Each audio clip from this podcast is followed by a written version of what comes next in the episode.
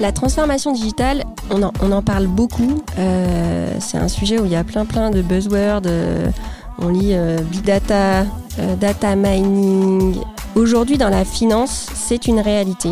Donc ça, c'est le premier impact de la rupture technologique dans le monde de la finance, c'est que tout maintenant passe par des flux dématérialisés.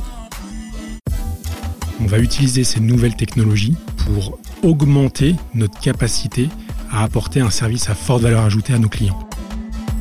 Les nouvelles technologies ont changé le quotidien des Mazariens sur plusieurs niveaux. Pour les auditeurs, on va avoir des outils qui vont permettre de préanalyser les données.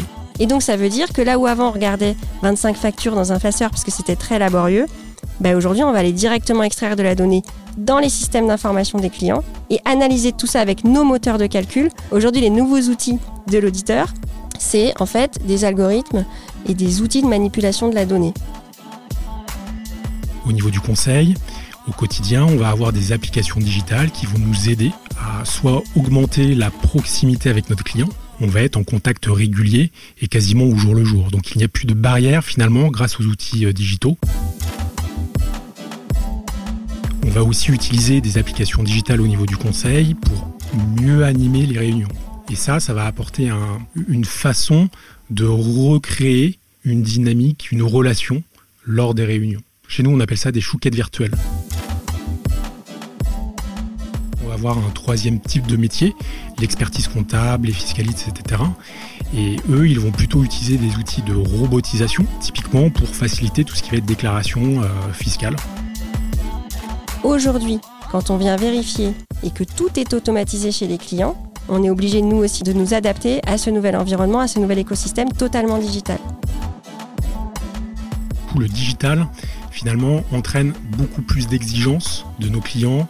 Si jamais on se retrouve dans un grand groupe qui a mis en place de l'intelligence artificielle, de la blockchain, qui utilise tout ce qui va être data visualization au quotidien au sein de leur fonction finance, eh bien, il faut que nous, nos collaborateurs, puissent être au même niveau qu'eux, voire qu'ils aient un temps d'avance. Ça va nécessiter pour nos collaborateurs d'investir dans leur formation pour qu'ils puissent apporter le bon conseil par rapport à cette maturité digitale. Et ça, c'est un vrai plus parce que finalement, ils vont pouvoir suivre l'évolution de cette technologie dès aujourd'hui et ils vont pouvoir utiliser ces fonctionnalités et donc améliorer leur analyse également au quotidien.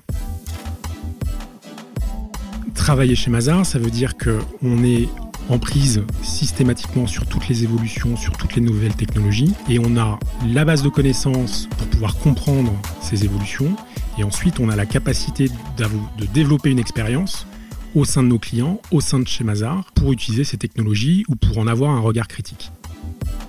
Toutes les opérations financières des grandes entreprises aujourd'hui, bien sûr qu'elles reposent sur un sous-jacent que sont des systèmes d'information, des flux, des interfaces, des algorithmes, des calculs automatiques. Et donc on ne peut plus vivre et émettre une opinion sans regarder ce sous-jacent technologique. En fait, la digitalisation m'amène à construire le futur, donc euh, c'est plutôt une chance de, pouvoir évoluer dans ma carrière et faire des choses différentes